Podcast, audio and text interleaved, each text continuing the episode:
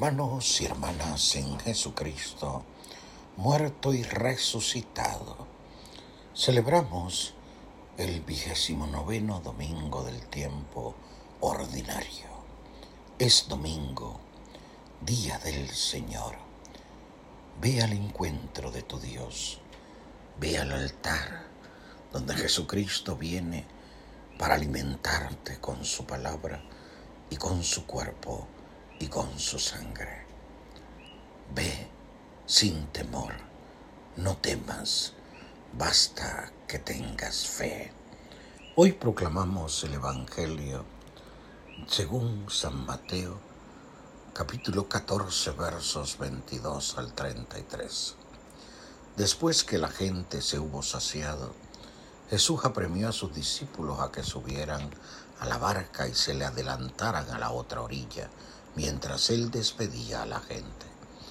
Y después de despedir a la gente, subió al monte a orar a solas.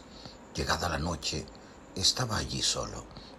Mientras tanto, la barca iba ya muy lejos de tierra, sacudida por las olas, porque el viento era contrario.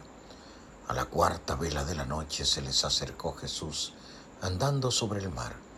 Los discípulos, viéndole andar sobre el agua, se asustaron y gritaron de miedo, diciendo que era un fantasma. Jesús les dijo enseguida, ánimo, soy yo, no tengáis miedo. Pedro le contestó, Señor, si eres tú, mándame ir a ti sobre el agua. Él le dijo, ven. Pedro bajó de la barca y echó a andar sobre el agua acercándose a Jesús pero al sentir la fuerza del viento le entró miedo. Empezó a hundirse y gritó, Señor, sálvame.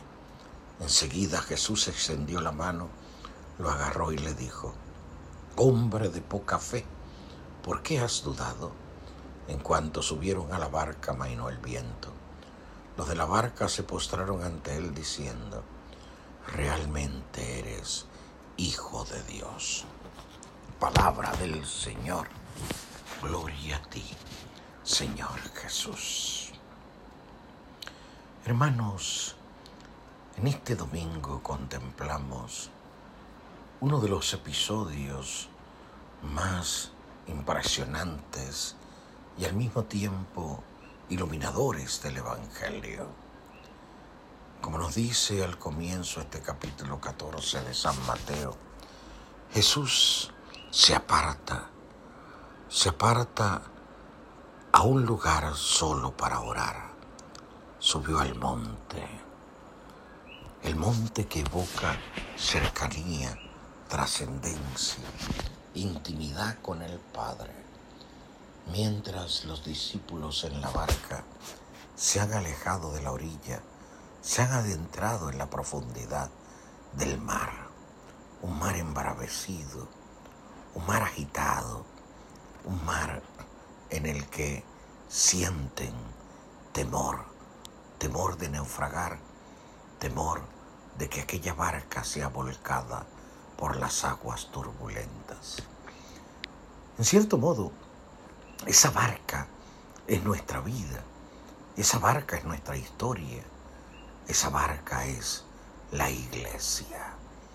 Nuestra vida, nuestra historia, nuestra iglesia no pocas veces se ve zarandeada, amenazada por un oleaje impetuoso, por un viento huracanado. Hoy lo estamos viviendo, de hecho, con las situaciones que estamos padeciendo en nuestra realidad histórico-social, pandemias, terremotos, situaciones de inestabilidad en el orden político, económico. Todo ello podríamos decir es parte de esas aguas turbulentas, de ese viento huracanado que nos amenaza. Y tenemos miedo, sentimos miedo. Miedo por nuestra debilidad, por nuestra fragilidad, por nuestra ausencia también de confianza, incluso en Dios. Jesús va caminando en la madrugada hacia donde están los discípulos en la barca. Y ellos tienen miedo, creen que es un fantasma, hasta que escuchan la voz de Jesús que les dice, ánimo, soy yo, no tengan miedo. Pedro, el impulsivo apóstol, le dice a Jesús, si eres tú, haz que vaya hacia ti sobre el agua. Jesús le dice, ven, y Pedro bajó de la barca y echó a andar sobre el agua. Pero cuando siente la fuerza del viento, le entró miedo y comenzó a hundirse gritando, Señor, sálvame. Allí es donde Jesús le riposta, hombre de poca fe, ¿por qué has dudado? Muchas veces en el camino dudamos. Nos falta, como dije antes, confianza. Y ese dudar, ese desconfiar, es lo que precisamente provoca el hundimiento de nuestra vida, de nuestra historia.